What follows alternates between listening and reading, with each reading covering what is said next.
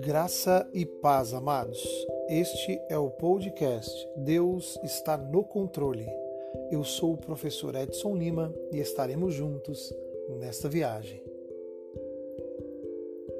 E hoje, caminhando pelos evangelhos, vamos analisar como é caminhar em novidade de vida.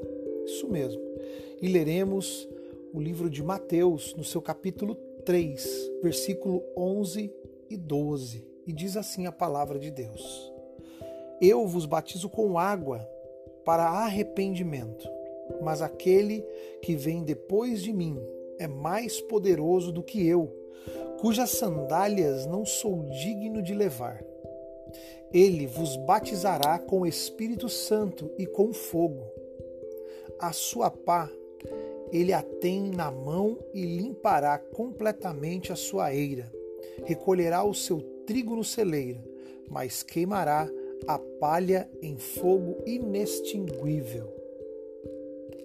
O batismo com água é um contraste do que viria a seguir. O resultado do batismo de João, mesmo para aqueles que o receberam fielmente, deveria ser além de uma mudança de conduta uma vida de arrependimento. Porém, nem sempre isso acontecia. Os poderes superiores do mundo invisível seriam manifestados posteriormente.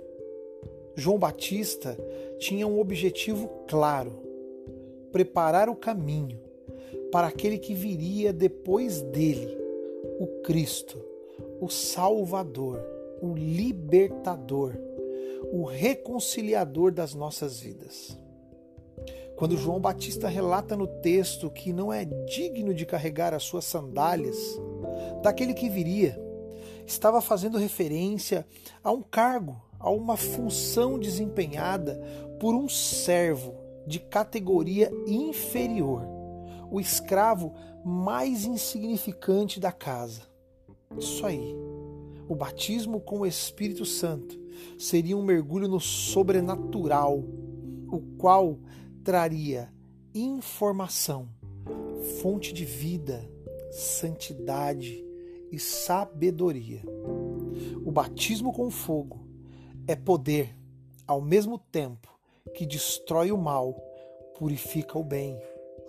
Com o batismo das águas, o crente admite que seus pecados passados foram lavados e que agora irá se empenhar em caminhar em novidade de vida. Quando no batismo com o Espírito e com fogo, não apenas transformará o seu exterior, mas irá administrar os dons do Espírito Santo, suas ações e efeitos, como fogo esclarecedor purificador e vivificador através de uma fé que opera por amor a Deus e à humanidade. Os verdadeiros crentes são como trigo, úteis e valiosos. Operando o Espírito Santo, seu fogo vai tirando todas as impurezas que se encontram enraizadas em cada crente, queimando toda a palha e trazendo luz ao que realmente importa para aquele que hoje caminha em novidade de vida. E não se esqueça, Deus está no controle. Fiquem com Deus e até a próxima.